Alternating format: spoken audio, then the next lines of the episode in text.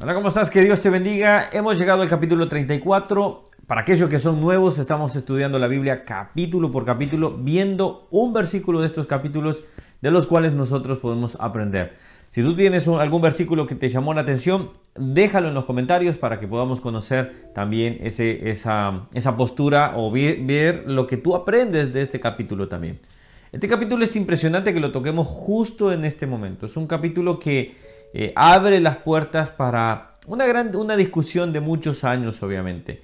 Lo que estamos viendo en Medio Oriente es una situación de hace muchos siglos que se viene discutiendo, pero situación que obviamente lo vemos hasta en la Biblia, está establecido lo que es el territorio sobre el tema de Israel. Sé que hay gente que puede tener una postura diferente y decir esto es lo quizás se apropiaron, esto lo otra manera, pero lo que debemos de saber es que Dios escogió a Israel y Dios bendició a Israel. Y eso nosotros debemos apoyar y de esa manera.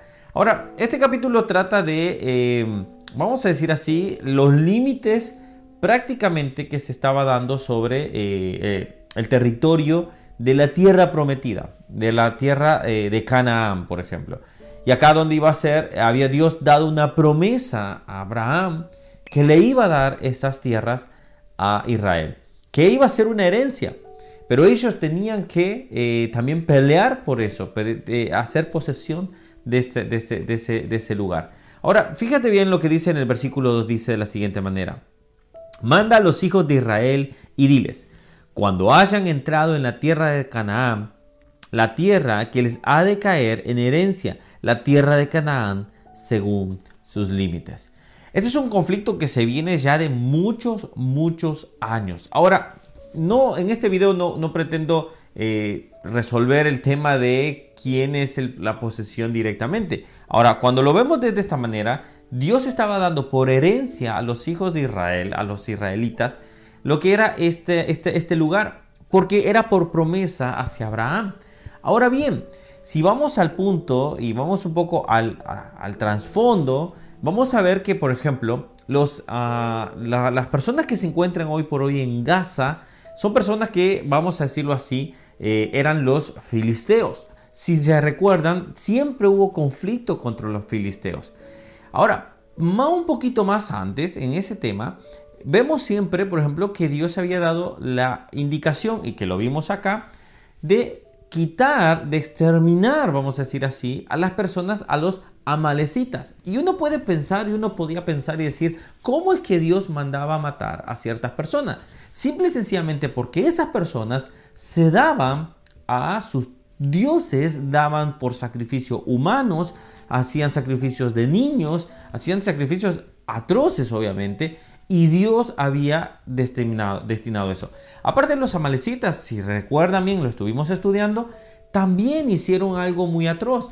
Eh, cuando los hijos de Israel iban avanzando, ellos los atacaron por atrás, donde iban los inocentes, donde iban los indefensos, donde iban eh, los enfermos, por ejemplo. Entonces, Dios había dicho esto. Esto es importante. Eh, cuando se da la ley mosaica, el que mataba tenía que morir. Y esa era la ley, porque en derramamiento de sangre tenía que haber derramamiento de sangre. Entonces, este es el punto. Ellos habían derramado sangre primero. Ellos tenían que morir.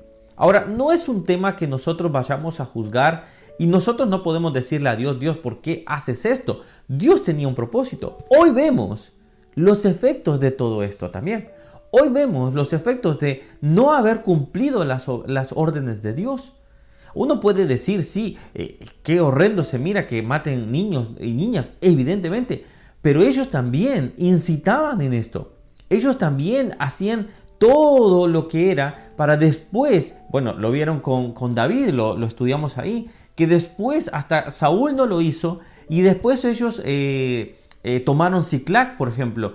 Entonces es un tema que se debía tomar. Ahora, se debía de hacer, cumplir la orden de Dios. Saúl no lo cumplió y acá vemos los efectos también.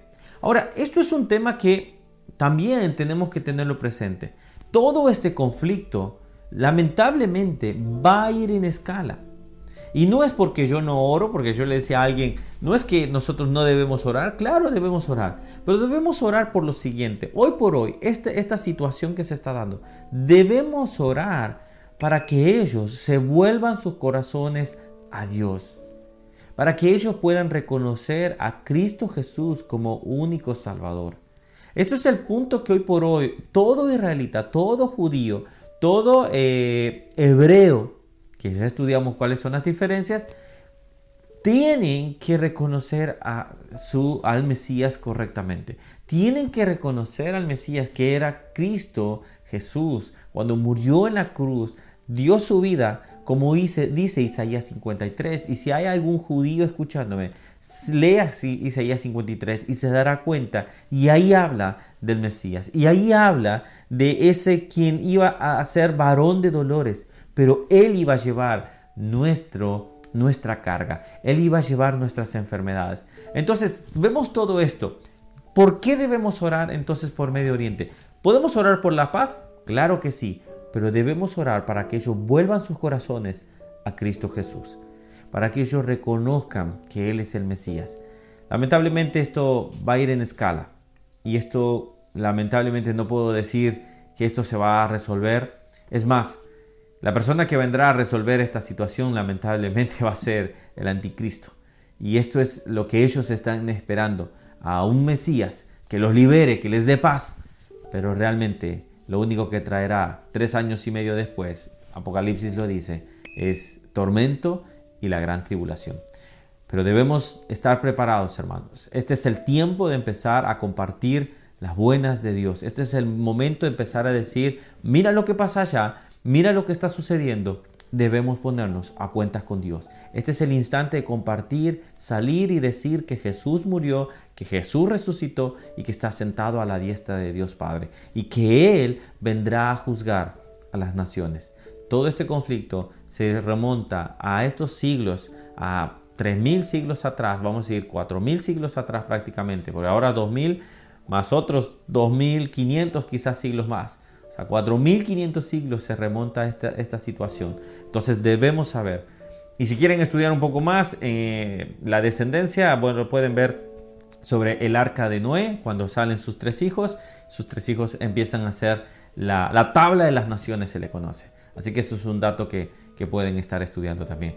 Hermanos, debemos estudiar, debemos orar por Israel y debemos, debemos de bendecirlo también. Y debemos orar por las otras personas para que vuelvan sus corazones a Cristo Jesús, para que no se regocijen en matar tampoco a ningún israelita, porque es el pueblo escogido por Dios.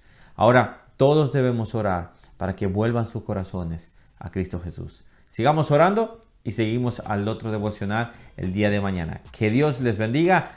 Acá te dejo para que te suscribas al canal y acá te dejo para que puedas ver más eh, devocionales. Dios te bendiga.